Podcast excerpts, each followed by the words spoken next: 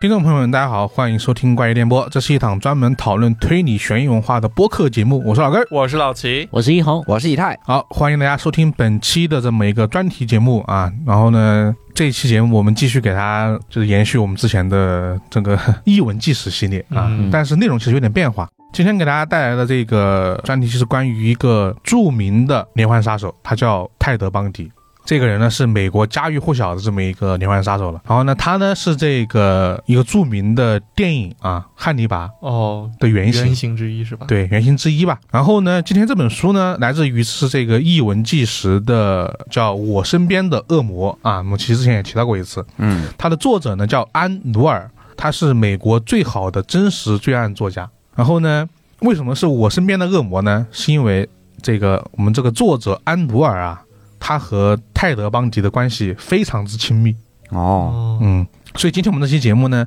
就以这个安努尔这本书啊，《我身边的恶魔》为主，然后呢，结合呃网飞曾经出过的一个关于泰德·邦迪的纪录片，哦，给大家重现一下这个案件啊，就是这一起连环案件嘛，它不是一个案件。然后呢，我们这个形式也做了一下这个呃怎么说呢，些许的代入啊，反正就给大家开始讲这个案子吧。然后呃，因为它确实时间比较久远，很多人可能不清楚细节。呃，这本《我身边的恶魔》最大的特点就在于它的细节应该是现在大家网上看不到的一些内容。嗯嗯甚至我经过对比之后发现，很多这个说的和他记录的甚至是有出入的。因为我先说一下这个安努尔，他是一个前警员，嗯然后他所生活的区域呢就是泰德邦迪作案的区域，所以他和当时的很多一线警员、探员是有很深的关系的。嗯很多当时的一一手资料是直接给他的，哦，，对，所以他有很多这个细人节。脉是吧？对对，人脉。所以其实很多案件，它不是说这儿发生案件就结束了，其实是你有很多调查过调查过程的，对。然后我们就想给大家就是说说这个过程吧，对。然后接下来就是我们这期节目了，这个我身边的恶魔泰德邦迪的故事。首先呢，我们这个第一个案件啊，来自于我们这个华盛顿大学附近，在一九七四年一月四号啊，我们接到一个这个报案者，报案者呢说有个受害人名字叫乔尼伦兹啊，他年龄是十八岁，然后呢，他呢是大学生，然后呢，他的房间是位于一个地下室里面，就是美国那个时候有一种地下室的这一个房间，这个地下室呢有一个侧门呢可以通向外面，但是门呢一般来说是锁着的。然后呢，第二天早上就是这个一月五号的时候，报案人也就是乔尼伦兹的室友发现乔尼呢没有起来吃早饭，他们以为呢他在家里面这个睡觉，所以就走了。等到下午的三点的时候，这个乔尼伦真的还是没有开门，也没有跟他们见面，所以这个时候他们就去地下室去。看了这个乔尼，他们就是这个时候大声的喊门呢，乔尼也没有任何的回应，所以他们就打开门进去了。进去之后发现了这个乔尼伦兹的这个脸和头发上都是凝固的这个血渍，嗯啊，他们就当时就报案了。呃，当时呢，地区警员呢去这个地方发现乔尼伦兹呢，他被人用一根从床架上引下来的金属棍给殴打了，所以脸上呢就有很多这个凝固的血渍。嗯而且当他们拉开被子的时候，发现呢，这个金属棍其实是被残忍的塞进了乔尼的下体，这有点变态啊好！变态对呀，而且这个金属棍的这个长度呢，其实是对他的内脏也造成一些伤害的。哦，那肯定的，但是万幸的是呢，这个乔尼呢最终是活了下来了。但是哦因为这个金属棍的殴打，乔尼其实没有任何的记忆了。他基本上从他一月四号到之前十天这个时间里面的所有事情他都不记得了，哦所以相当于说他不知道那天晚上发生了什么。哦，嗯对，然后只有一些伤口。然后呢，另外警方后来这个勘测啊，乔尼呢他其实并没有被强奸，哦，他只是被殴打殴打对以和及残忍的虐待，，对，已经被虐待了。然后呢，乔尼呢本身呢、他这个人待人友好，而且就是有些腼腆，其实是人际关系里面没有任何的仇家的。了，嗯警方于是推测呢，在他应该可能是有人就是可能有些变态或者有些意外的情况下，偶然进到了这个他的地下室里面，把他给这个殴打了。恰巧他的通往地下室的门是没有上锁的。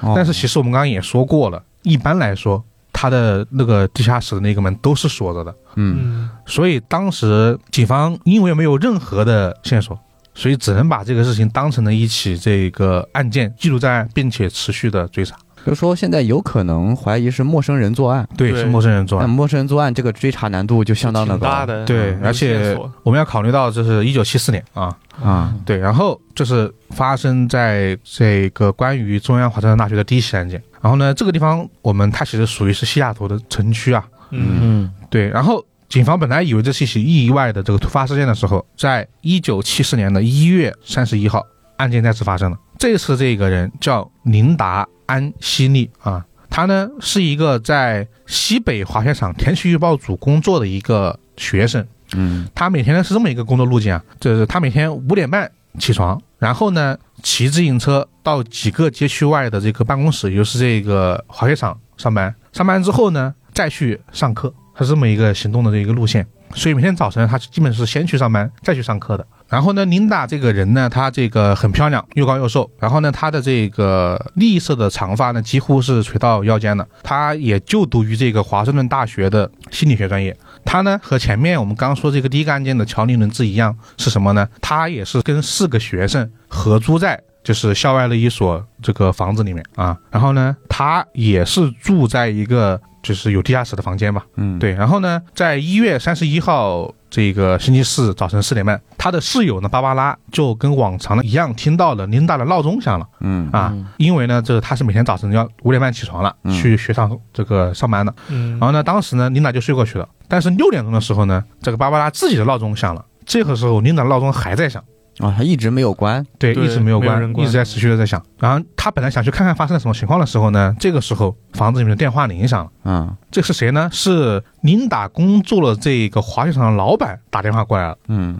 就是他就问他们说，琳达为什么没有去上班？哦，嗯啊，当然这个时候呢，他的室友芭芭拉呢就去琳达的房间看了一下，打开灯之后呢，发现房间里面呢是一个人都没有，然后呢闹钟呢还在响，然后呢房间呢也很整洁，所以呢芭芭拉就以为说琳达呢已经在上班的路上了嗯啊，嗯所以就关掉闹钟跟老板说了这个事儿，就没有管了。反正他人已经离开了，对，可能对就是迟到了之类的。呃对但闹钟为什么会一直会响？可能来不及对关，走的太早了，对，然后而且不止这一件事情比较奇怪，嗯因为芭芭拉还注意到呢，她房间的床铺我刚刚说的很整洁，没有褶皱嘛，但是嗯这个琳达呢，因为早晨是比较赶，一般来说她都是下课之后才回家整理床铺的。啊，那确实是有点问题的。对，而且琳达我刚刚说她每天是骑自行车去上班了，嗯，她的这个绿色的自行车呢仍然在地下室里面。哦，那很对可能他压根儿昨天晚上就没回来，有就没可回能来就应该是，对，有可能，但当时他们肯定也没注意嘛，就以为是去上班了嘛，嗯嗯啊嗯，所以他们就每天就每个人就按照自己的生生活规律去上班了。但是到了那天下午的时候，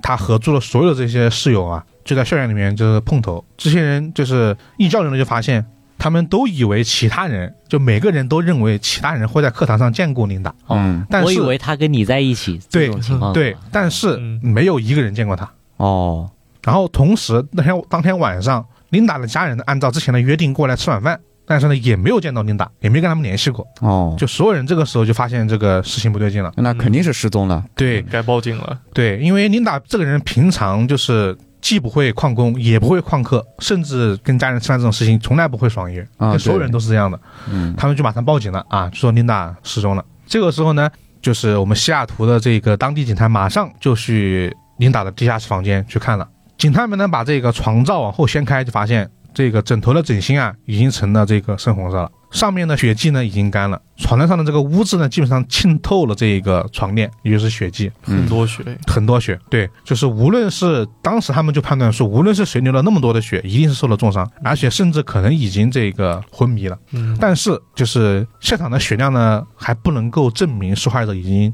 死亡是死亡，对嗯还还可能有救。对，可能是重伤。然后呢，地下室呢，房间就是这个地下室的侧门是没有上锁的，嗯平常这扇门一般都不会打开的，而且这扇门是很难从外面打开的。而且不止如此啊，现场还有一些很奇怪的地方，比如说这个床呢和琳达平时整理的不太一样，琳达平时总是把床单呢拉到枕头上面，但现在呢是压在枕头上面的。哦，那可哦能不是同一个人收拾的。对，而且呢，琳达的这个床上本来有一个粉红色的缎面枕套，现在呢就不见了。对，然后呢，她的睡衣呢在衣橱的后面，衣领处呢也有已经干掉的血迹。然后呢，她的室友呢发现她唯一不见的衣服就是她前一天晚上穿的牛仔裤、衬衫和靴子，而且她的背包也不见了。那个背包呢，大概是一个灰色背带的红色包，一般来说呢是用来装他的这个书的，还有一些滑雪帽啊和手套这些东西。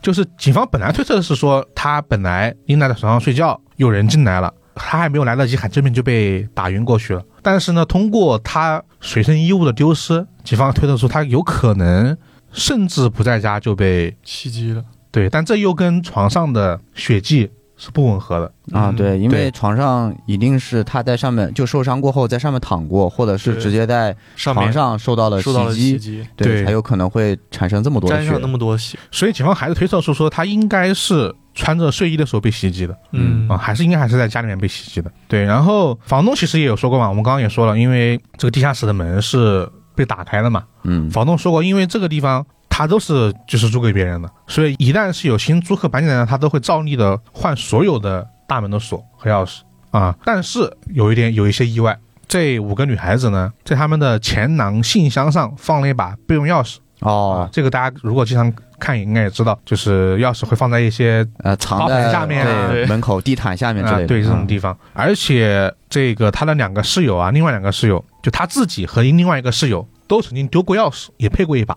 哦，所以其实这个房间是不安已全的，经很不安全了。对嗯所以这个地方就警方也很难推断出到底是谁有可能进来吧。嗯，对，整个侦查过程中呢，还有一件比较奇怪的事情吧，就是报警啊之后那个下午，就当天下午吧，当天房间里面打过来三个电话，然后呢，这个电话呢，每次一打进来，他们一接，对面那个人呢不说话，就只能听见呼吸声，然后对面就挂电话，这样重复很有问的题啊重复了三次。感觉像是在踩点儿，就是如果接听的话，就表示家里头是否有人的一是有种人嗯方不式。是那个失踪之后的下午，哦，失踪的时候的下午，对，嗯就感觉也有可能是打回来确认一些情况，因为对肯定是人故意为之的嘛。对，对或者有可能这个人是有一种变态的心理，对，就有一种大家不经常说杀人犯会去自己的现场杀人现场再看一遍了，对。他打电话也算是再但听一遍，但是就就是警方是没有任何的线索的。然后呢，当时西雅图警方也搜查了周边的每一个地方，就无论是地上还是地下的下水道、各种暗沟，都没有任何的线索。对，就是无论是血液啊，或者这种精液啊，都没有找到。然后呢，我刚刚说这个时期是一月三十一号嘛，嗯，到了二月四号的时候，有一个陌生的男人打通了这个九幺幺报警电话，嗯，然后他就说，他的原话是这样的：听着，仔细听好了。上个月八号袭击那个女孩的啊，和带走这个琳达·西利的是同一个人。这个人当时就在这两栋房子的外面，有人看到过。然后接线员当时就想问他的名字，他就说别想知道我的名字。然后这个人就挂断了哦，啊，电话就挂了。嗯，很神秘嘛。哦嗯，对，这个很人有，问题，而且很奇怪的是，他怎么同时目击到了两起，两起对事件？嗯，就是而且已经过去的时间已经这么久嗯了，如果是真的有目击者的话，警察在做大范围搜查的时候，应该是能够找到的。如果对，第呃他一同时间有人应该目击到会说两的起案件的话，这会不会就是凶手本人？这是他一种炫耀的方式。这当时警察也无法确定进，行一些猜测吧？当年的技术年代是不能够追查这个电话的对，相关信息的。嗯对，不能。然后之后啊，这个过去了大概几周时间吧，琳达是没有找到的，因为她其实被判定为失踪，嗯，然后一直去持续的搜索，主要是没找到任何这个相关的遗体啊，以及嗯其他对的，东西甚至没有任何的信息，嗯任何信息都没有。对，然后呢，因为那时候电话，警方把这两起事件放在一起来作为对比啊，就是这个琳达·西利跟这个乔利·伦兹呢，都住在这个地下室里面啊，都是在夜间睡觉时候被人袭击的。然后呢，他们两个的这个距离的相距不到一英里。除此之外，这两个人没有过任何的关联，嗯也没有这个上过同样的课程。他们虽然是一所大学的，但是啊，他们这个因为都是头部受伤啊啊，，你也能看到他们的血迹都是在枕头上面。对这个犯罪手法比较啊相对似。他们都是头骨受到重击的，所以当时警方就可能说把这个事情作为了一个可能是同一人犯案吧。嗯但是嗯你们刚刚听到整整个案件，你们也知道，等于没线索。啊，对，嗯，而且凶手的手法似乎还升级了，因为第二起案子很明显他做了现场的事后处理。对，呃，对，而且有个区别就能看出来，乔尼·伦兹是被留在在现场的，对，第二个他是直接带第二个走被了，带走了对，啊、但是只能到这儿了。这个案子当时就被记录在案，并且持续的追查之后就结束了。呃，这是来自于西雅图华盛顿大学的两个案件。接下来这个案子呢，是一起发生在华盛顿州艾伦斯堡的一个失踪案，时间呢是同一年的一个四月十七日。嗯这次失踪的女孩呢叫做苏珊，对，她是中央华盛顿州立大学艾伦斯堡校区的一个新生，大一的新生。嗯，我们再补充一句，这个艾伦斯堡这个地方这个校区离这个西雅图，就是我们刚刚说那个西雅图城区啊，嗯大概有一百二十英里，啊，那确实啊那挺远的。嗯相当远，相当远，一百多公里了。嗯，啊嗯，呃，苏珊呢是属于那种美国常见的金发碧眼的那种少女嘛，嗯而且是一个长得非常漂亮的女孩儿。因为就是据说就是她比论身材的话，其实要比同龄的一些很多女孩儿都要更加的好一些。嗯曾在高中的时候担任了啦啦队队长，而且还被评选为返校日皇后，那说明就是颜值是非常好的一个，对男孩们都很喜欢的那种。而且除了身材好之外，苏珊其实她的学习方面也是非常好，就智力过人，而且还有非常有头脑那种。而且苏珊还是一个品学兼优的一个学生，就据说她大学之前为了攒学费专门勤工俭学，整个暑假都在打工，而且高中成绩非常的好，大学呢也给了一个非常好的一个评价。在进入大学以后呢，他开始主修生物学，而且还在疗养院进行一个工作，就目的据说是他梦想希望能成为一名医生。而且根据他在大学的平均成绩也很明显，这是一个学习非常好的一个学生。嗯说到了苏珊这个人的个人性格呢，其实她自己就曾经坦白过，说自己是一个比较怕黑，而且就是不怎么喜欢单独外出的一个女孩。看就是说为人很谨慎，有时候嗯出门的话，就感觉晚上出门有点儿不太安全，特别是太阳下山以后，就据说如果没有就是其他人陪伴的话，她是说哪儿也不去的。其实安全意识还是比较强的。对，比较强的。但是呢，就是在临近期中考试周之前，就是有一个事情，就是苏珊了解到学校有一个宿舍管理员的工作，而且待遇是比较好的，毕竟还是比较缺钱的。如果能得到这份工作，就是生活上会比较轻松一些。但是这个工作就要求你晚上的时候需要外出。但是在学校其实都还好，而且苏珊也不是说就真的说是弱女子，她大概有一米六的个子，嗯呃体重五十五公斤，嗯、也算是身体比较好的那种，也是经常锻炼，还学过一些空手道，就算是有一定的自卫意识、自我防卫意识的。她也是觉得，就是就算有歹徒要接近自己，自己也能保护自己的那么一个情况。而且他活动范围主要在学校 里面。对，啊学校对理论上来说应该是会安全很多的。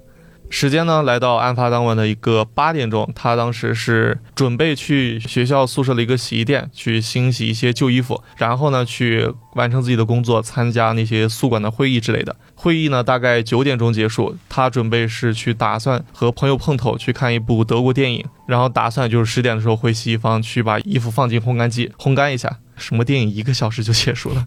那个时候的电影不像现在这么长， 对啊那个时候六十到九十可能都对都是有的。七零年啊，确实。嗯然而，就是他本来打算就是会议开结束以后去和朋友看电影嘛，但是他那个朋友反映就是始终没有等到苏珊这个人。开会议的人表示，苏珊开完会就走了，但是他的朋友说再没有见到过苏珊，就只好自己一个人去电影院了。那就是九点钟到九点到十哦十点点之间之。间，一个小时的嗯时间，对，没有人看到苏珊，而且就是宿舍的一些人也反映，就是苏珊的衣服之前不是说放在洗衣机里面了吗？但是有同学反映，就是苏珊的衣服一直被留在了洗衣机里面，没有拿去烘干，因为他说哦看完电影是要去烘干一下的嘛。对，直到第二天，这个衣服还是被放在那个桌子上，因为有人拿了出来放在外面了，嗯，嗯，说明他一直没有回来，没有回一直来没，有再出现过。嗯学生失踪这个消息也就很快就传了出来。包括就是苏珊有个男朋友，她也知道，但是她是在一个比较远的地方，在当地的华盛顿大学，但是是正校区，不是她现在这个艾伦斯堡校区，所以说距离比较远。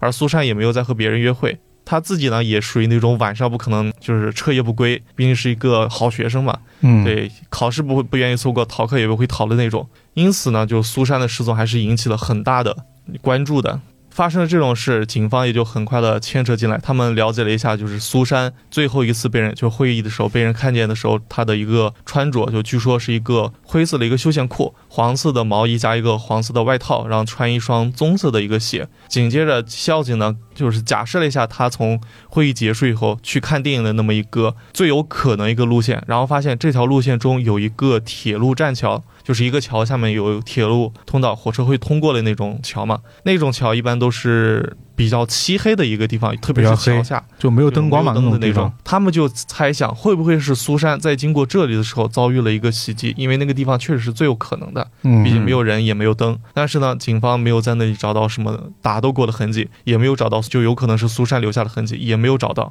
就没有什么线索。他们又有猜想，苏珊可能确实去了电影院，只不过没有和那个朋友撞遇见，然后就失踪了。但是呢，到警方在那里也没有发现什么线索。这里警方就是发现苏珊好像是带一点高度近视的，而在案发当晚她是没有戴眼镜的，也没有戴什么隐形眼镜，所以说警方怀疑就是她有可能是在看不清的情况下是被歹徒袭击了，因此没有留下什么痕迹。但是线索暂时也就找不到。就警方还是推测他是在那个栈桥下面被袭击的。对，但是有可能就是确实是没有留下什么线索，但是那里还是有可能的。在苏珊失踪以后，就是警方先是对环境进行一个调查，随后去调查了一些人证、口供，就看有没有看到过。就有一个女孩反映。是在四月十二日，就是在苏珊失踪前几天，她曾经在校图书馆外面看见，她曾经在校图书馆外面和一个二十多岁的高个子帅哥啊说过话。这个人有一个很明显的特征，说这个人一只胳膊吊着一个吊带，手指上面还套着一个金属支架，就感觉胳膊好像受过什么伤，包扎过一下。嗯然后他说自己一个人没办法抱稳自己怀里的书，想掉了几本，想让这个女孩帮他把书搬到一个车上去。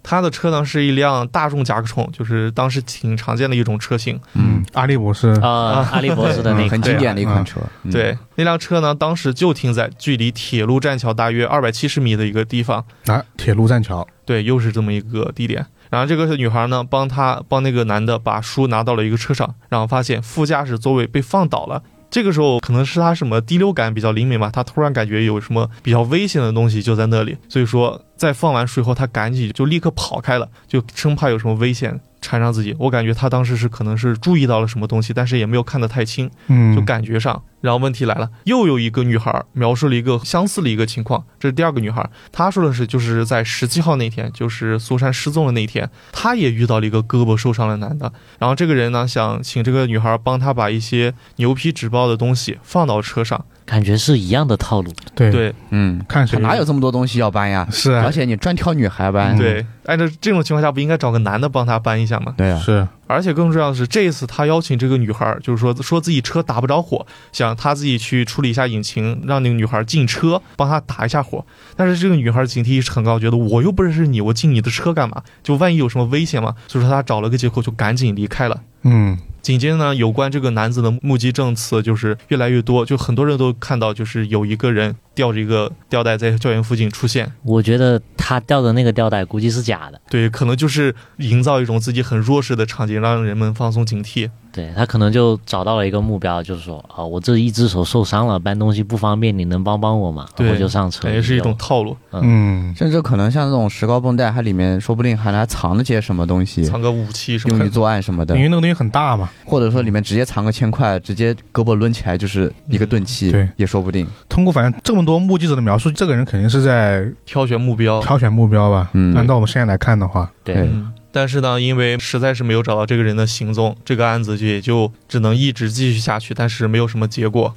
结果就在苏珊失踪的十九天后，五月六号的时候，在俄勒冈州又发生了一起少女失踪案。这次失踪的受害者呢，叫做凯西，是当地俄勒冈州立大学的一个校区的学生，她当时是住在那个学生公寓里面。这个凯西呢，在学校其实最近发生了一些不太好的事情。首先是在因为大学的问题导致她和她的男朋友分手了，这是一件不开心的事。然后在五月四号，也就是她失踪前两天的时候，凯西在电话里面和自己的父亲发生了一个争吵，结果就在六号当天，她打接到电话说她的父亲犯了一个很严重的心脏病。好在就是几个小时后，呃，父亲挺了过来，没有什么大的问题。但是整体来说，那一天应该是一个不太好的一个日子，嗯，发生了那样的事。嗯然后大概是在当天十一点的时候，凯西离开了公寓，就说是去准备到学校健身房去健个身，休息一下。然后十一点的时候，凯西就是按照他的打算去离开了公寓，然后前往他的目标地点。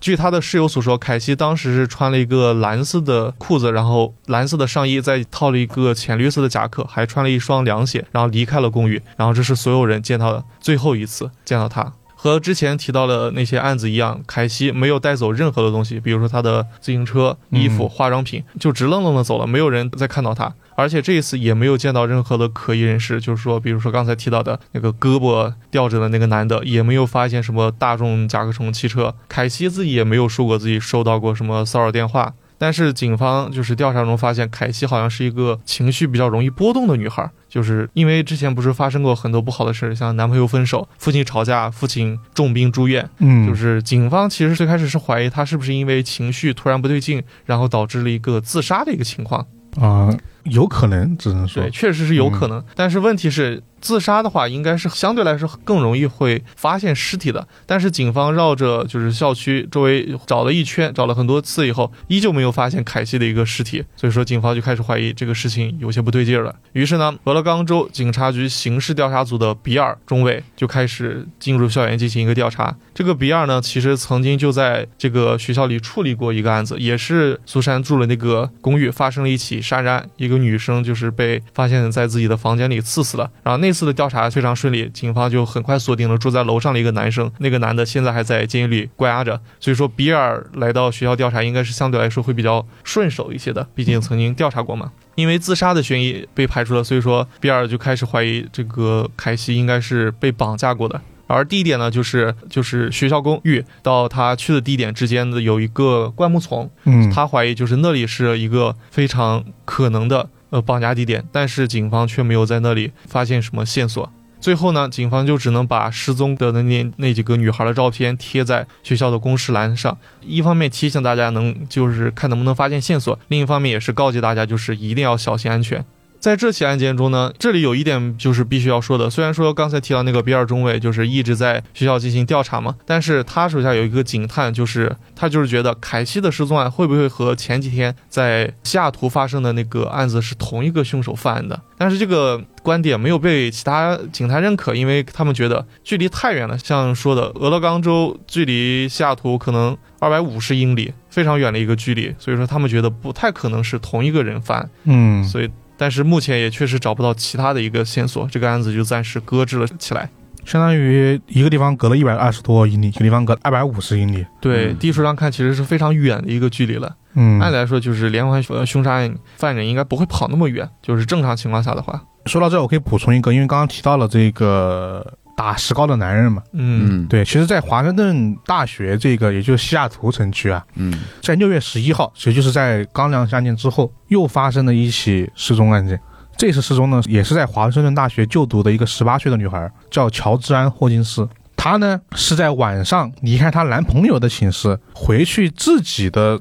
宿舍的时候失踪的。她呢就住在大学的这个社区里面，里面基本上都是这个大学的这个学生。然后呢，挑女大学生下手，然后呢，重点在于什么呢？她男朋友的这个宿舍离她自己的宿舍的距离就几十米，而且这条路啊灯火通明，两边呢是其他宿舍的人行道。哦，就是很有安全感的那种。对，警方在现场啊一无所获，脚印都没有找到。但是警方收到了一个目击线索啊，一个住在附近的女生呢向警方报告，在当天，也就是乔治安·霍金斯失踪之前，她曾经在同样的这个地方遇到过了一个拄着拐杖的男人。哦，啊套路换了，这个男人呢，牛仔裤的一条裤腿呢被剪掉了，腿上被打了一圈石膏。这个男人请求呢，这个女生帮忙把一个公文包拿到他停在附近的车上。哦，那个车是一辆大众甲壳虫哦，啊。当时呢，因为这个女生有事儿，她说我先去其他地方再来啊。然后呢，她这个女生确实也去了，但是中间隔了时间比较久，她回去之后发现了这个男生，这个也是拄拐的那个男生不见了。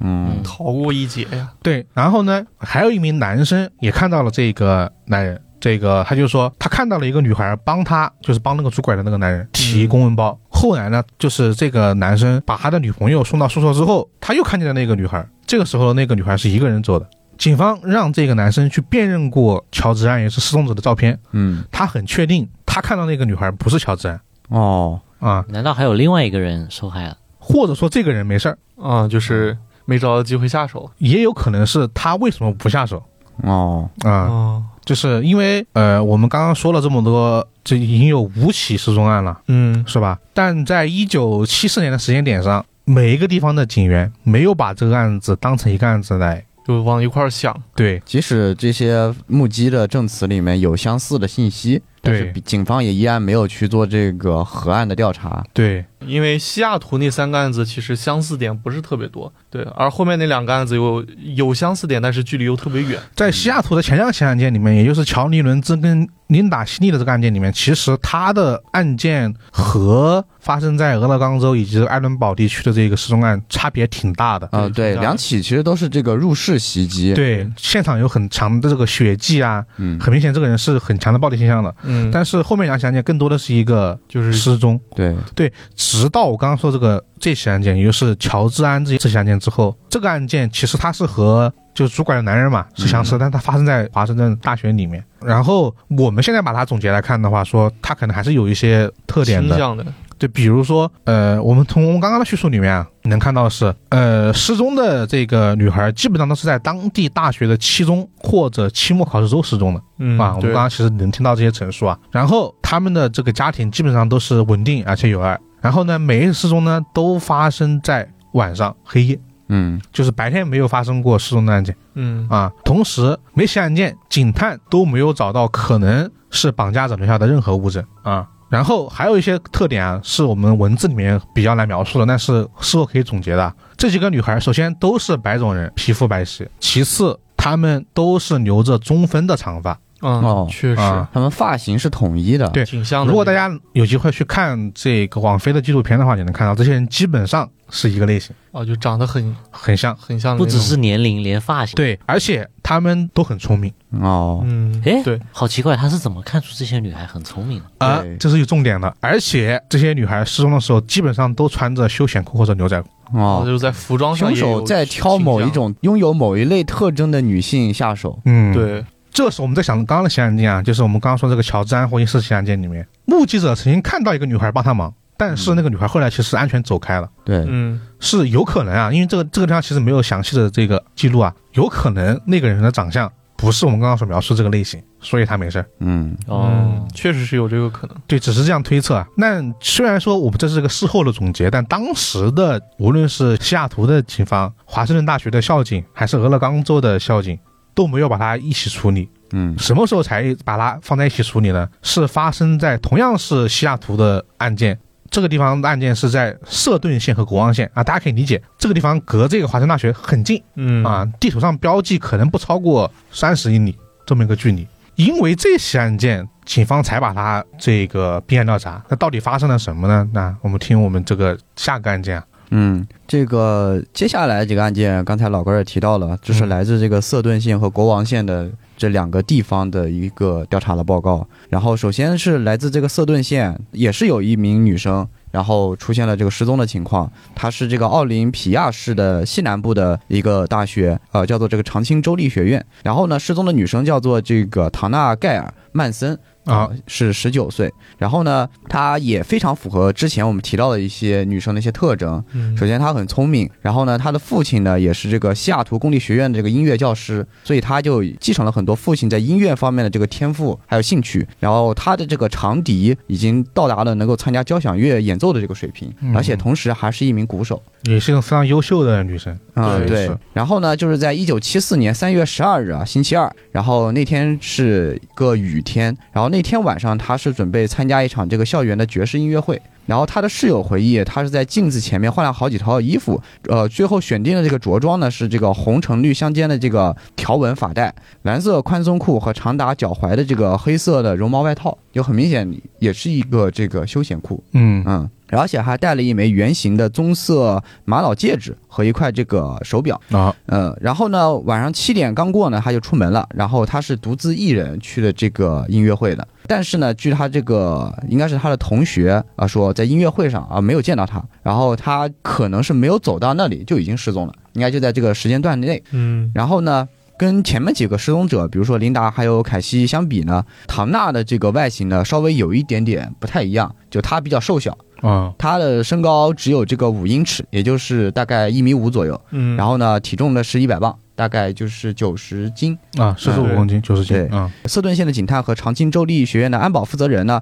呃，是在这个唐纳失踪六天后才得到了这个消息。然后因为是这个唐纳平时会喜欢坐这种搭便车的旅行，就当时一些呃，或者说现在应该还有，啊还有美国经常会有这在种马路中间竖起大拇指，啊，对对，就是这种野搭便漂是车，吧然后去到处旅行的这种对，呃走到哪儿算哪儿的那对这种活对，动，搭车客嘛，对算是搭车客，嗯那就年轻人当中非常流行。嗯然后呢，唐娜也是非常喜欢这种活动的，她经常是会这个突然离开，然后呢回来之后再给大家讲一讲她这个搭便车旅行的这个经历。然后她甚至用这种方式呢，就到过这个俄勒冈州啊、对，就刚刚我们提到哦的。刚刚提到那个地方提到的对那个啊，就所以说，就当他的这个同学啊，还有学生啊，拿着他的这个缺勤记录去报案的时候呢，只等来了这个“请尝试联系”这一句。对，因为他哦经常莫名其妙人就走没，啊嗯对哦然后就是这个时间过去了很久啊，只是唐娜是一点消息都没有。呃，这个时候，然后他才才有可能就觉得啊、是一个人应该是失踪了。失踪了。对，他这个时候已经不知道隔了多少天了都。嗯，对，已经隔了挺久了了。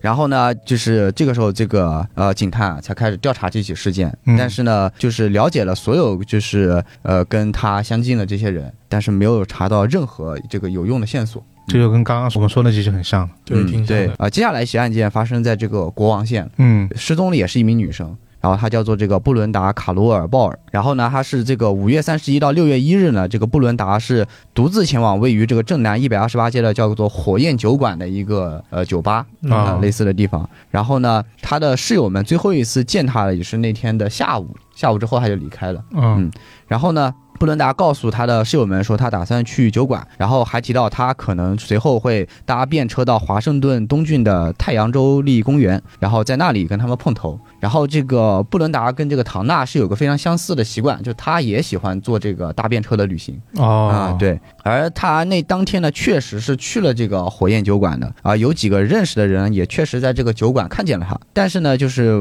没有人记得他那天穿的是什么衣服了。嗯这个信息我们就丢失了。但他平时的装束多半是这个褪色的牛仔裤和长袖的高领上衣，啊，对，也是说他习惯性的还是会穿这个牛仔裤的。这个衣服还是跟之前是嗯，对好。的但是没有确凿的证据证明他当天确实穿的是牛仔裤。嗯嗯然后呢，他当天是一直在这个酒馆呢玩到大概凌晨两点钟，直到酒馆打烊，然后才离开的。嗯然后哦，回去的时候应该就是凌晨两点之后了。然后呢，布伦达是要这个酒馆的乐队的一名乐手呢，呃，顺带手的就把他捎回去。然后呢，但那个乐手是说他这个不顺路，走的是另外一个方向。之后呢，这布伦达就最后一次被人这个目击到是在停车场和一个英俊的棕发男子在聊天。然后呢，那个男子呢，一只手的胳膊上吊着吊带，打着石膏。哦啊这个东西出现了，对。而在这个布伦达这个事件结束之后呢，警方也依然是呃没有找到他任何的消息，而且也能确定他应该不是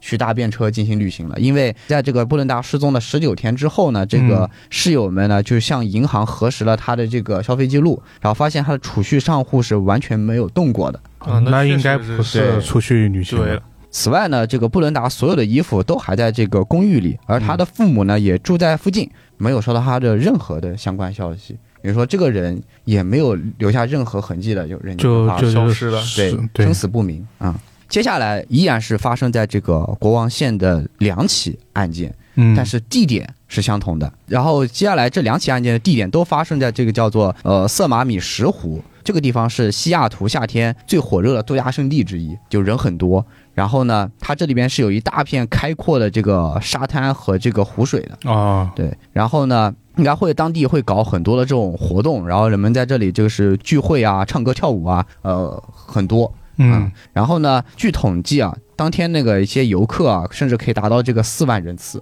哇，对这么多人啊，基本上就堪比国内任何一个这个十一黄金周的这种热门度假景点一样。问题是这么多人，他还发生的失踪案件可能就是因为人多啊才好下手，啊，哦我觉得，嗯。然后在这样的环境下，就是呃，有两位女性，目前我们知道的就两位女性先后失踪。然后首先第一个这个失踪的这个女孩呢，叫做珍妮斯·奥特，然后她也是一位这个身高比较这个娇小的一个女性。嗯，然后她大概也是这个一米五左右，然后特征呢，她有一头金色的中分长发啊、对，哦，依然是有符合的和灰绿色的眼睛。呃，珍妮斯是中午呃过来到公园呢，然后在享受这个阳光浴的时候，据目击啊是有个英俊的小伙子前来搭讪，然后穿着这个白色的 T 恤、白色的网球短裤、白色的网球鞋，然后呢他的右臂上有个吊带啊。哦，哦，对，然后呢，附近野餐的人是无意间听到了和目击了他们这个对话的。然后对话呢，大概的内容是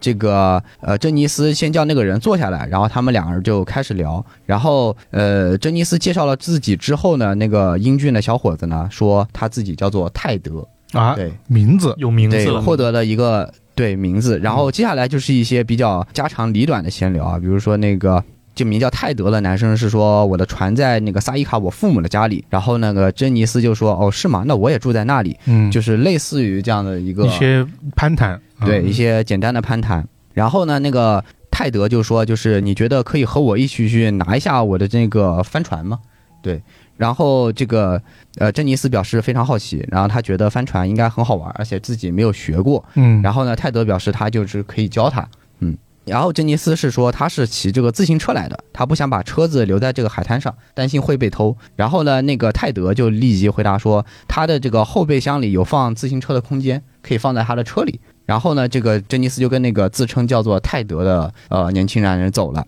之后呢，就没有人再见过这个珍妮斯奥特，他就就此失踪。失踪了对，目前我们能够看到的一些目击报告啊，就是这样子的。然后呢，呃，依然是在那个星期天，呃，他叫这个丹尼斯·纳斯伦德。然后呢，他的年纪是十八岁，他是和这个自己的男友和另外一对情侣，就是四个人，呃，一起去的这个呃湖边。然后呢，这个丹尼斯的这个特征啊，他是黑头发、黑眼睛，然嗯后也很漂亮。然后呢，呃，年纪呢跟这个已经失踪三个月的这个苏珊啊是差不多的，她嗯比他早两天出出生。哦年纪相仿，嗯，对，年纪相仿。报告是说他可能听过苏珊的事，但是呢不确定。然后呢，呃，丹尼斯身高是这个五英尺四英寸，体重是一百二十磅，相对来说跟这个前两个女生比，他更接近于这个苏珊和我们之前头两起这个失踪女孩的体啊对型。对，嗯嗯，那然后他跟其他三个人一起是在这个毯子上这个享受这个日光浴，然后呢，大概在这个当天四点三十分左右，呃，也就是大概四小时后，然后呢，丹尼斯·伦纳德就是离开沙滩去和同伴上厕所，然后厕所呢离沙滩呢就十来米。呃准确说就是十八米，然后这就是我们目前知道的丹尼斯最后的这个行踪。啊，对，那么这目前就是丹尼斯最后所有的行踪。然后当天警方也对于这个湖边的所有这个人员也进行了一个排查和问询嘛，啊，就失踪之后，对能不能找到，就是因为很明显有人目击到这个泰德这个人是非常可疑的，很有问有没有题的找到更多的关于这个男性的这个报告？报告目击报告。然后呢，警方在问询之后呢，确实也发现了呃这个泰德的一些行踪，而且关于这个丹尼斯的一些行踪报告也有更多的这个发现。嗯，然后就是在下午快四点的时候，然后一个呃有目击者说，一个十六岁的女孩从公园的洗手间走回了朋友们的身边，然后呢，有个胳膊上吊着吊带的男人走向她，说：“劳驾小姐，请问你能帮我把帆船弄下水这应该就一个人了，啊啊？”对，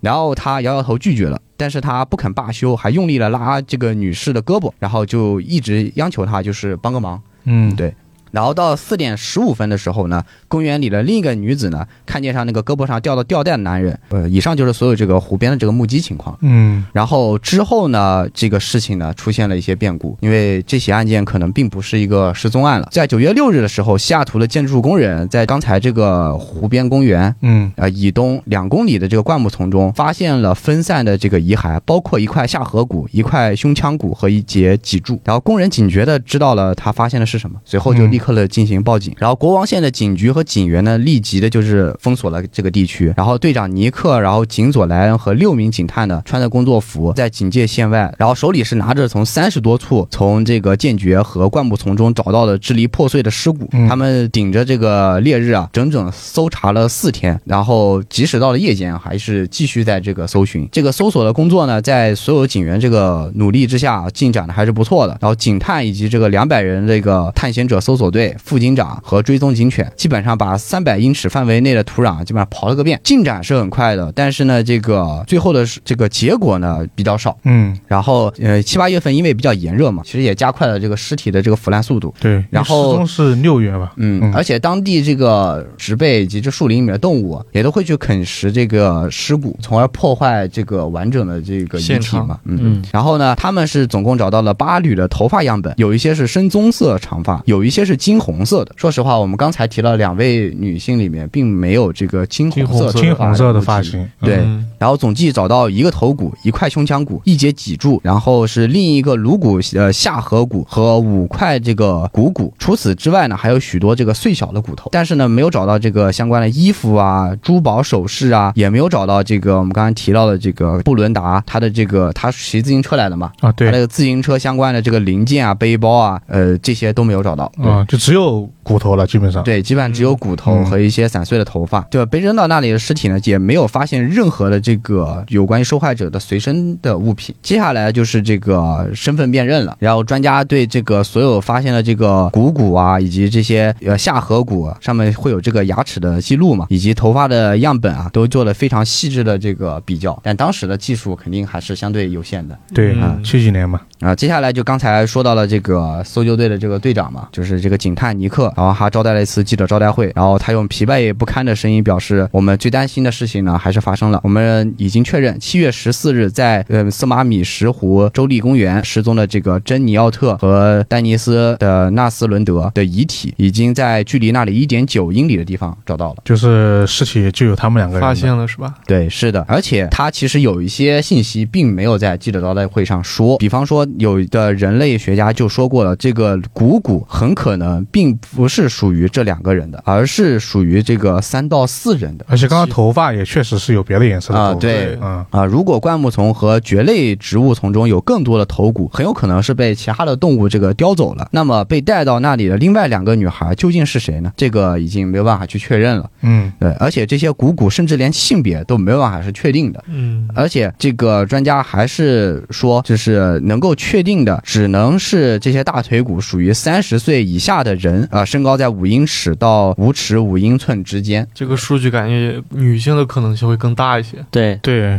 我们刚刚说的人没有超过，对，差不英多尺就的是人一米五、一米对六的样子。对，嗯，对，女性的可能性是比较大的。嗯，但是呢，是不是两位女性呢？目前很可能就是从不这确个定专家的这个呃这个报告上来说，可能不并不是两个人的。对，因为过了一个极其对现场保留不利的一一个夏天嘛，而且最严峻的在于，这个搜寻工作也没有办法再进行下去了。嗯，到一九四九年，这个该地区这个之前也有这个采矿的这个工工作嘛。哦，然后，一九四九年，呃，地区暂停采矿之后呢，在整个山坡下留下了这个纵横交错的煤矿井和这个树井，然后矿中间很多都是水，你要想要在里面进行搜寻的话，这个危险很大。对，而且呢，警方对这个山顶的煤矿呢也进行了这个搜查，但是也没有发现任何的这个线索和痕迹。嗯，但是搜寻凶手的这个工作仍然在继续。这以个上是就是嗯这算是四起案子的一个案情回顾。嗯，对，这两个地方都隔得是很近，然后一个地方是发生了两起案件，还有一啊个是同一天发生的。对，也基本上就是因为这个案件，才有了这整个系列案件的一个开头吧。因为他提到了一个极其是关键的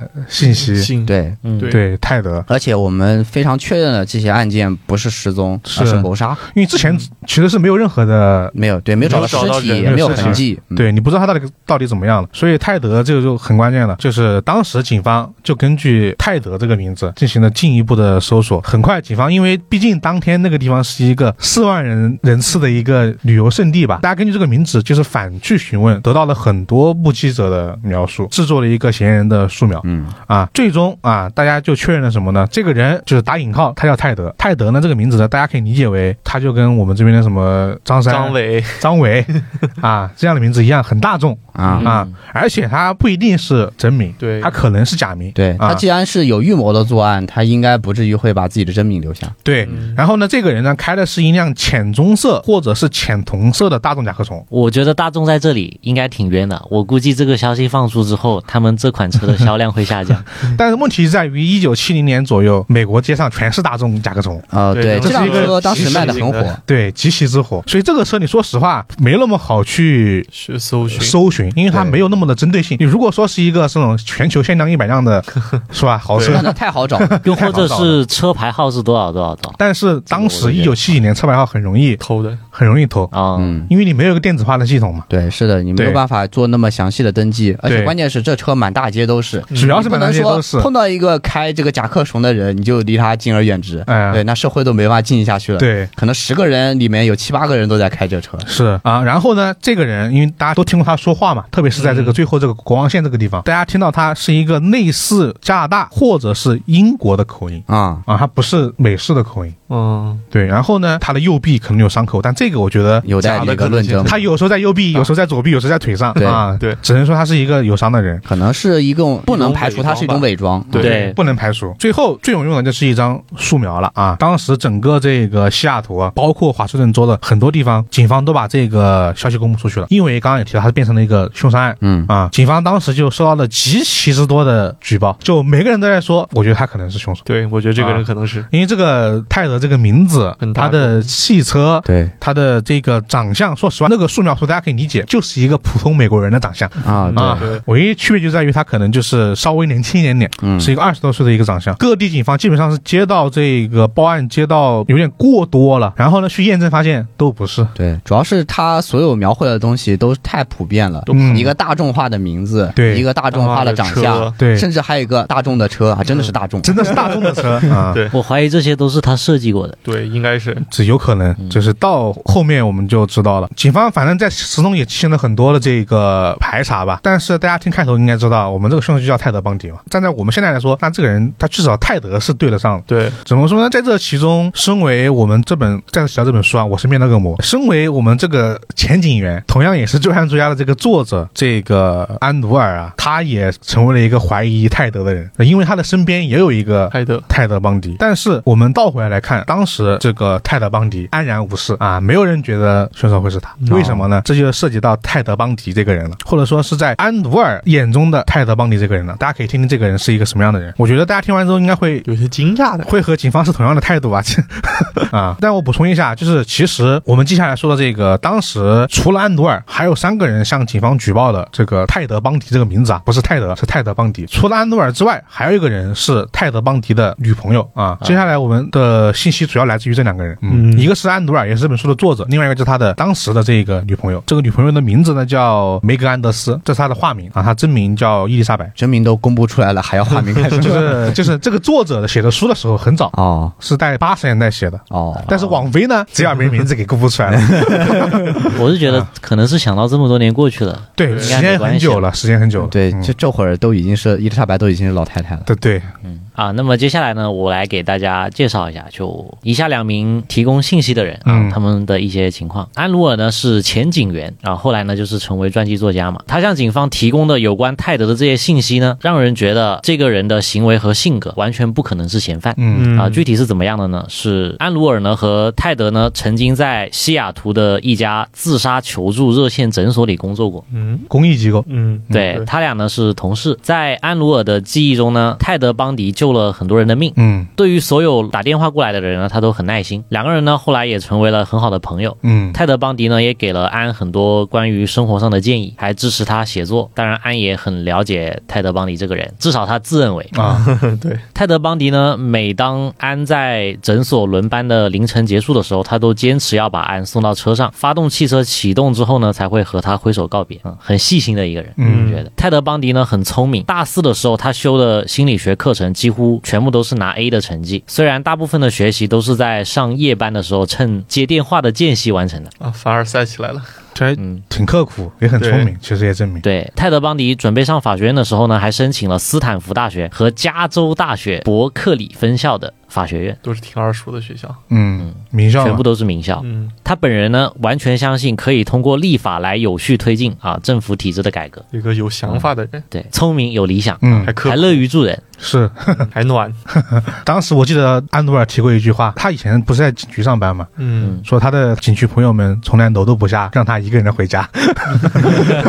吐槽都是警察，察嘛，因为嗯啊，泰德·邦迪呢，后来在一九七二年暑假的时候受雇于华盛顿州州长共和党人艾文斯的连任竞选委员会。就直接参加这个，就是政客的这个政客工作了嗯啊，政客路线对，他的主要任务呢是跑遍整个华盛顿，就是去看去看那个艾文斯的竞争对手，去看一下他们的演讲，了解一下你的对手是怎么样的。调嗯查情报，是，并且呢还负责录制分析啊，算是竞选团队里的一员吧。重要样人物，嗯算是这个策划参谋一类的了。对啊对对，嗯啊分析敌方动分析向，，对对对，后来呢，那个埃文斯的竞选连任活动很成功嘛，那就泰德邦迪呢就跟这个政府呢也建立了很好的关系了。那肯定你帮他竞选成成为组长了，对 那你这肯定是嗯。啊，这个人好厉害。是，对他还是他大学生，主要是，对他这是还是大四呢，应该过了大四了，刚刚毕业吧，可能。嗯，对，应该是刚毕业，你看应届毕业生就已经帮这个州长在分析这个对手这个的演对讲手了演讲了，啊嗯，然后呢，他还在审阅华盛顿州有关搭便车的做法。这条法律呢，就使得竖拇指求便车的方法再次合法化。就是我们经常看到的那种啊嗯，这应该让当地的背包客狂喜。啊， 对，当时那个环境下确实，嗯是嗯，他随后呢又加入了西雅图紧急事务处理中心啊，这个部门的主要工作呢就是对那些失踪的少女进行搜救。这是属于他一直在犯罪核心部门工作，对，就对感觉这是就从上帝视角来看，这就是这个夜神月打入了 L 的内部。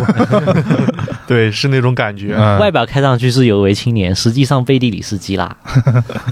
这个泰德·邦迪后来在国王宪法律和司法规划办公室工作，主要做的是关于强奸受害者的研究啊。这是一九七三年三月的时候，啊，案件发生在一九其七次，四年，对。对他前一年还在研究这个呢。啊，嗯，泰德·邦迪后来还两次申请过犹他大学法学院，最终呢就在一九七三年这年被录取了啊。当然呢是由于呢他有华盛顿州长、华盛顿共和党主席，还有好几个知名教授的联名推荐，啊，嗯，哇，金光闪闪，哇，这个人已经走向人生巅峰了。你能看到他能得获得这么多人认可，说明这个人是有能力的，对，年轻有为，嗯，就整个这一条，就以安鲁尔提供的信息而言，嗯我们不会觉得他是个犯罪。对朋友视角，对，这样的人为什么要去犯罪？而且这些信息，怎么说这个人他都不只是说有个好工作了，他是已经确定有一个好未来了，对而且他做出来的这些工作成绩是有帮助到很多人。对，而对且从安杜尔自己的经历来说，这个人他确实，你像在这个自杀求助热线工作，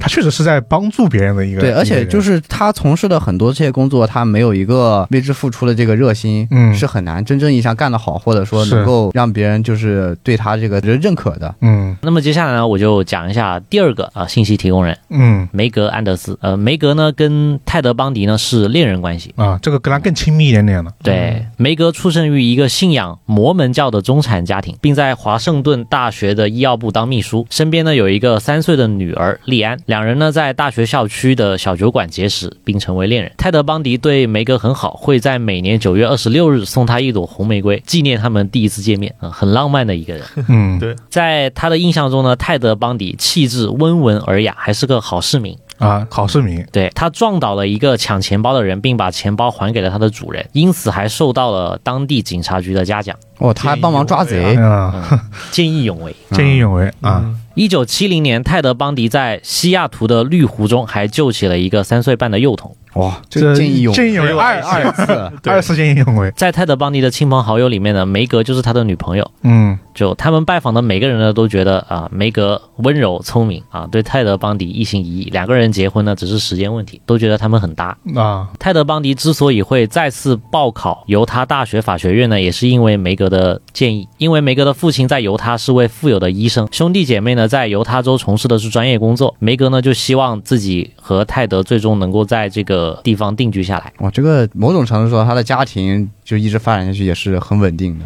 是啊。对，这个势力盘 根错节，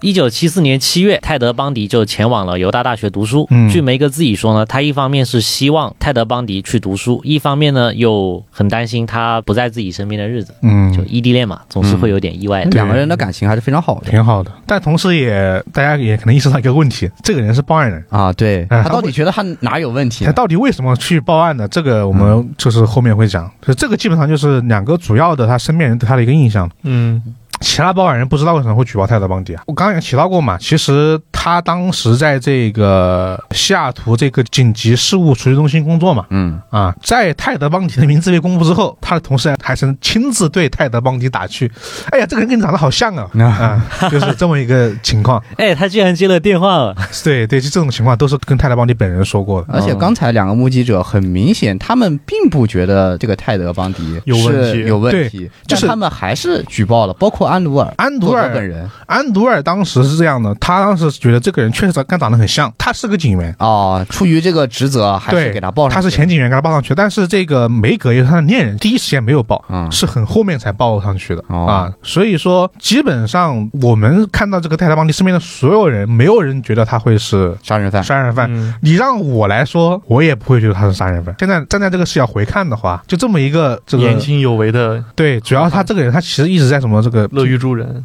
对各种这种见义勇为，张可能都有三四次呢。对对，那问题来了，就是警方当时其实还是实现了一个职责的，就是还是去还是去查了泰达邦迪的，也不是没查对，啊、警方开始调查各地失踪案发生的时候，这个泰德邦迪有没有不在场证明嗯啊？答案都是否定的。啊哦，就是没有不在上，他没有不在场证明对，嗯啊，这个警方呢马上就找来了一张泰德邦迪的照片，让这个色马米什湖的目击证人指认。嗯啊，出人意料的是呢，八个目击证人里面有七个都很肯定的说，这个照片里的人不是他们看到的那个泰德，哦，啊，嗯这就警方肯定是很意外的这了，就有点对尴尬呃对，了。嗯警方觉得这个很像 了啊，就是一个人你可能就说或许是他印象模糊，但七个人，嗯嗯，这个数据量就没有说服力了。对。其实我一直很好奇，真的有办法记住一个陌生人的长相吗？就跟你一个如果他跟你有比较那个的接触，比如说他当时，比如说按照这个里面说，他当时让我求助帮他去拿船那种，嗯，我可能是有印象的。对，但如果真的是瞥一眼，应该是对，我记不觉得得的应该很难记得那么清楚吧？嗯或者说我哪怕只是我路过，但是我知道他们的对话，我看到过他，或者说我有对这个人有印象，但我应该也不会不会有特别完深整的的印记住他的象。脸到底长什么样。对，除非是有个比较稍微深一点的接触，才可能有一点啊，印啊对，象。哪怕他对面是他长得很好看，我可能都不会有一个，我只能记住啊，这个人长得好看，但他对长什么样，我依这然这描绘不出可来能还是很，模糊描绘不出来。嗯嗯这个结论呢，就让警方觉得很失望啊。嗯，泰德·邦迪呢也的确很可疑，但是目击证人都否定了嘛，再可疑对也没办法，他们也拿不出证据了。调查呢就进入了死胡同，警方呢甚至不曾和泰德·邦迪有过任何形式的谈话，因为他们根本没有理由找他谈。嗯就跟他们之前调查的很多人一样，这个人也是被举报，但是没有证没有任据，任何的觉嗯得他有啊相对，关因，为像这样叫因为叫泰德被举报的人太多了，太多了。他们可能验证过这样验证过好几个人了嗯啊。然后从此之后呢，华盛顿突然就沉寂下来了。虽然呢还是没有之前失踪少女的尸体或者消息，嗯，但类似的年轻女性失踪呢，就再也没有过了。所有的谜团呢，就这样停止了。警方呢，就不得不面对一个让人无力的事实：除非这个凶手再次犯案，不然他们可能永远都抓不到他了。嗯，嗯其实我们在看泰德邦迪的这条他的行进路线啊，你能知道这个人，说实话，他确实有很多的动手的机会。首先，他的工作啊，他竞选委员会的工作，哦，就是他是要在全华盛顿州跑的。对，他是要到处走的，对而且他的那些工作经历嗯，是能够给他提供作案的一些知识上的支持。对，还有反侦查意识的，他本身是学培养心理学的，他对于这个很多人这个心理轨迹以及他们的一个心理这个设防的这个问题，他应该有过很深入的研究。而且你们刚刚如果还记得的话，有一位受害者，他就是学心理学专业的，而且是华盛顿大学 的。哦哦，嗯，对，大不知道大家有没有？有印象？我突然明白了，他为什么能够知道那些女生是聪明的。对呀、有没有可能他通过某种渠道得知了这个女生？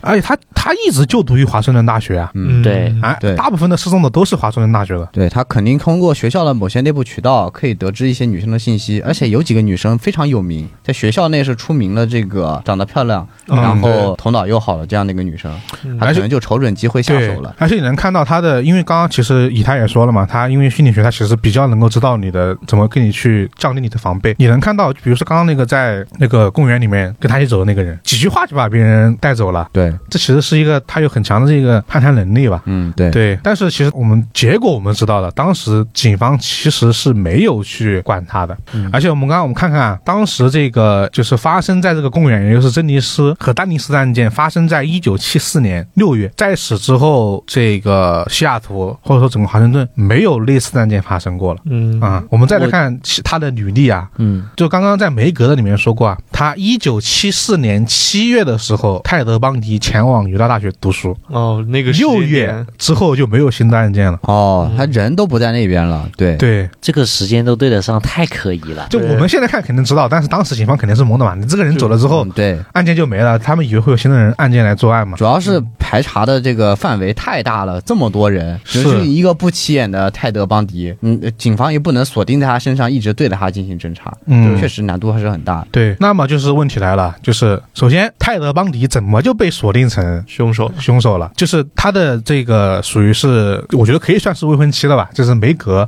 嗯，为什么会去举报泰德邦迪？呃，对，因为梅格的这个举报应该是最具说明力的，他可以把他很多的活动轨迹进行吻合，对，嗯但是依然不是直接证据。在梅格的举报里面，还有一条很关键的信息，就是我特意这会儿才才来说，在梅格的举报里面，他们曾经说过，他家里就是泰德邦迪的房间里面嗯，是有一辆自行车的。啊，不会哦就是那辆绿色的那个湖边那辆自行车呃，吧？这个当时也没有得到一个确认，而且他曾经在泰德邦迪的车里面看到过类似于这种撬棍一类的东西。哦，哦，嗯，但这个信息是很靠后的，就让他能够这个去举报泰德邦迪，以及泰德邦迪再次被警方注意到，是因为新的命案来到了犹他州。哦，就跟着他走也就是了犹。他大学嗯啊，在这个犹他大学，也就是一九七四年十月十八号嗯啊，时间点已经是泰勒邦尼去上学之后了。在当地啊，也就是叫米德维尔，但反正就是大家就理解为这犹他州当地，一名警察局局长的女儿啊，叫梅丽斯·史密斯，她十七岁啊，非常漂亮。同样的是，她有一头淡棕色的中分式长发，哦，当天他正准备去参加一个睡衣派对，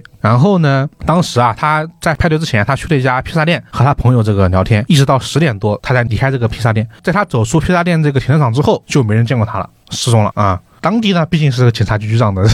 啊，这个、这个女儿嘛，嗯，当地基本上是基本上所有的力量去搜查他，直到九天之后，有人在附近的山区发现了梅丽莎赤裸的、伤痕累累的尸体。啊，法医检验，梅丽莎被人狠狠的殴打过，这个殴打的地方主要伤口在头部，哦，那跟我们那个迪奇案件，就是对乔尼伦兹最早的案件件非常像，很像，哎嗯，而且他的头部的凶器可能是一个撬棍，哦，嗯，而且最让人这个不能接受的是什么呢？梅丽莎无论是生前还是死后，都曾遭受过性侵生前和死后都遭受过性侵，啊，天啊，死死后后很变态，这对个非常变态了。对但是跟前面几案子，就是跟第一起伤害案不一样，第一起案子是没有性侵的这没个有痕迹对，是有一些区别。对，而且呢，这个梅丽莎她最终的死因其实是被人用一一条女性的深蓝色尼龙袜勒死的，是被勒毙。勒毙，嗯，并且她的尸体有被那别人清洗和化过妆的痕迹。当时这个发现尸体这个地方，这个下面的血迹很少，警方推测呢，她应该是在别的地方被杀了。嗯，不是第一案发现场。嗯，对，而且他们根据尸体上的这些各种特征推测，梅丽莎她不是死了九天，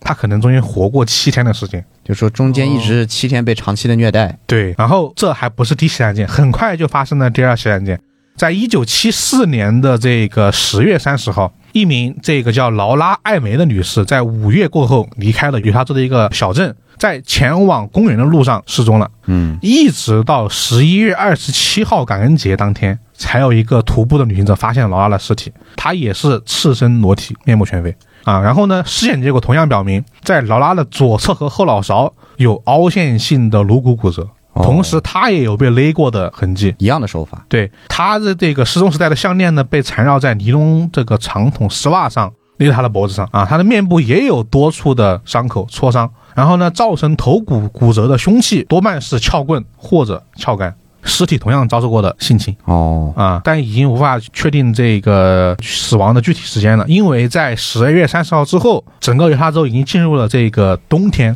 雪很多。嗯，当年正好是一个大雪天，嗯，他的尸体一直被雪给埋着在，哦，所以他尸体被发现的很晚。就是因为很多痕迹，就是搜寻也不太好进行。嗯，对，这两个案件其实警方也一直没找到凶手，因为没有任何的痕迹。大家其实能看听到这么多起案件啊，没有任何的可以用来搜寻的痕迹。啊，确实，啊，对，没有所谓的这个直锁接定证凶据，手的直接证据，对，没有直接证凶据手的这个相关的一些生物啊，还对是一些随身物品啊之类的证据都没有发现。嗯，那其实这两个地方警方还是无法锁定泰德邦迪嘛？那警方怎么锁定呢？是因为第三个案件，这个女士呢叫卡罗尔·德洛克，嗯，她也是十八岁，中分长发， 哦，哈。特征非常明显，就对二十岁左右的女性，对分长发，嗯这个一九七八年十一月八号，其实也就是在他上个案件尸体没发现之前啊，嗯这个人当时他把他的车停在了一个这个停车场里面，自己的在商场里面闲逛。不多久之后呢，一个陌生男人前来搭讪了。这个男人呢，身穿便服，自称是一个探员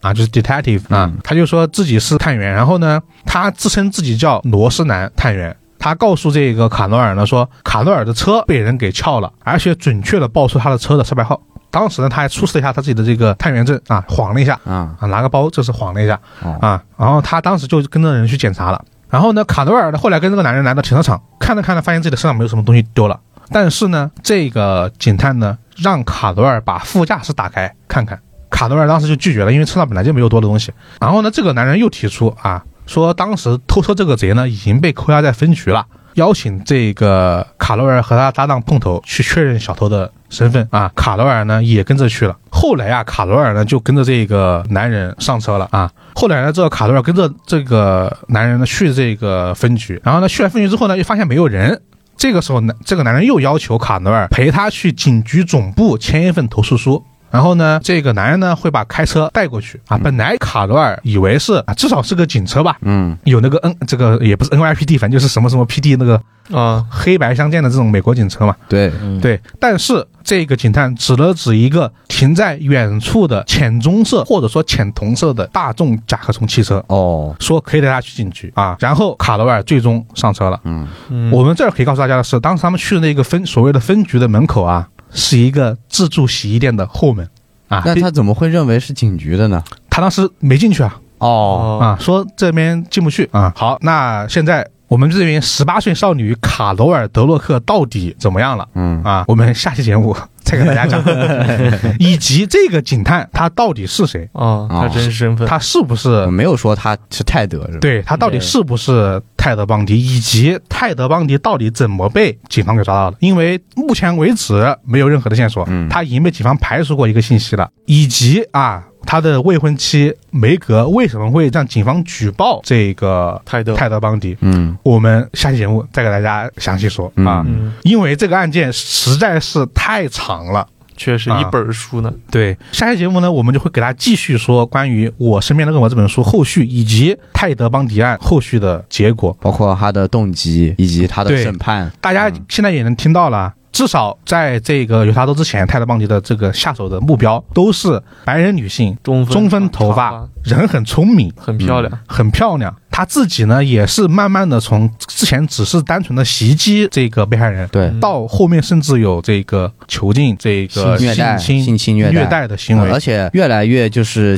他不做这个案件的准备，包括那个湖边的几起案子，对明显他就是搭讪路人，人嗯，对然后包括，既然凶手真的是泰德邦迪，至少是在这个华盛顿州这个地方，为什么八名证人里面有七名证人都觉得不是他，嗯对，都已经看了照片了啊！这泰德邦迪又是通过什么什么手段达到这个局面啊？嗯大家就是欢迎订阅我们的这个节目《怪异电波》啊，在下周我们就会给大家继续带来泰德邦迪后续的故事。嗯，好，这期节目呢，我们就到这里了。大家有什么想说的，欢迎在评论区告诉我们。然后呢，也欢迎大家加入我们怪异电波的听友群。大家只要关注我们的公众号“怪异常数局”，在后台发送“听友群”就可以加入了。好了，以上呢就是我们本期专题节目的全部内容了。我是老根儿，我是老齐，我是一红，我是以太，我们下期节目再见，拜拜。拜拜拜拜。拜。 Light 'em up, light 'em up, tell me where you are, tell me where you are. 大家好，欢迎来到我们的读评论环节。我们这些年，我们上期的专题节目啊，关于这个如手无捉阙之物的这期节目，我先念一个来自于我们网易云平台的一位听众朋友啊，呃，他呢发表的是对这个我们节目的一个评价，他叫贤哥毒瘾啊，他说手无系列做的很好，呃，好就好在做的很长，有纵深的作品才能让人在回忆中感到震撼。另外，把重点呢放在荣华夜上也是很对的，不然就跟那些五分钟看电影的水货一样，看的人以为自己节约了生命，实际上留不出任何印象。他最后呢，希望手无再出个分批合集， 我还能再刷 N 遍啊！我念这个就是想告诉他，我们确实出了一个长达三小时的合集。对，啊，也在我们的这个 B 站、哔哩哔哩啊，搜索我是怪异君啊，现在这个手无大合集就有啊，三小时，只要你有时间，对一次性看完还是很爽的。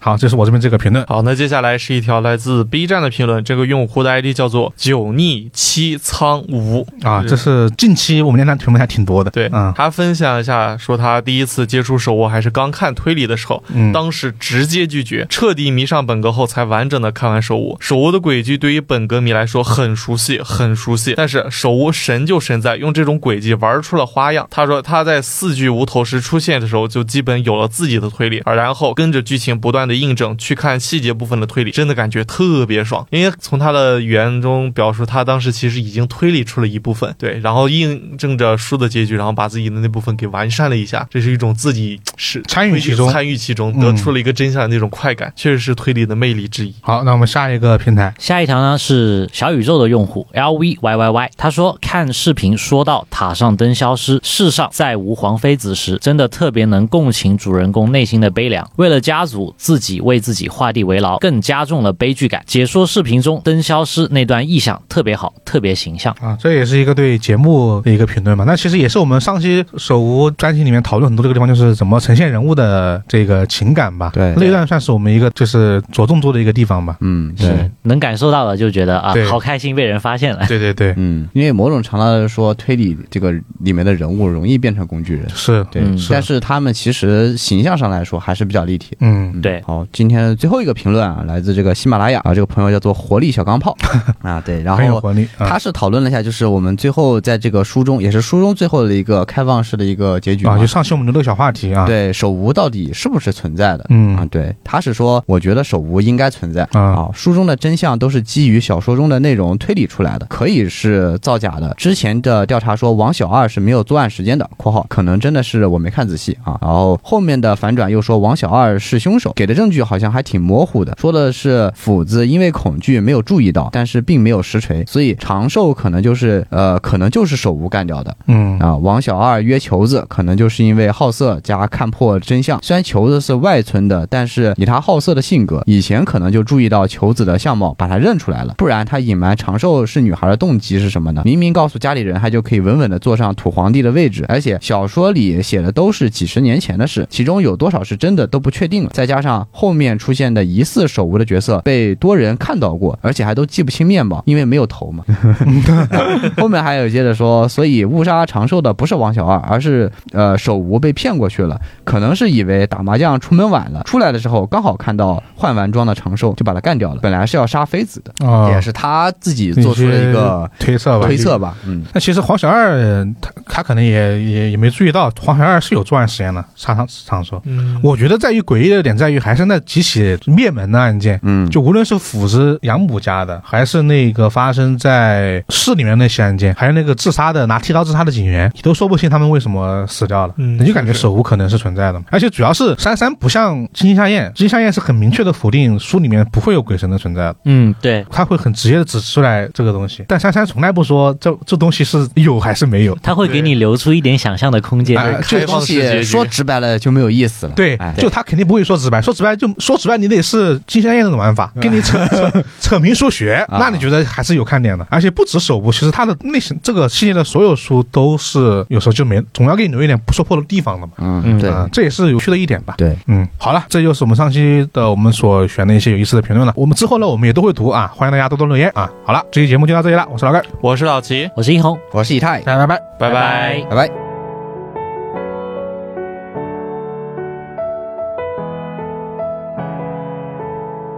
Light 'em up, light 'em up, tell me where you are, tell me where you are.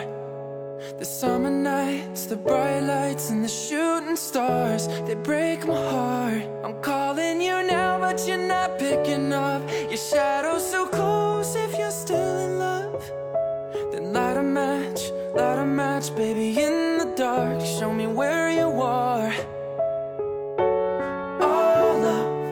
How I miss you every single day when I see you on those streets. Oh, love, tell me there's a river I could swim that will bring you back to me. Cause I don't know how to love someone else. I don't know how to forget your face. Oh, love, God, I miss you every single day now. You're so far away.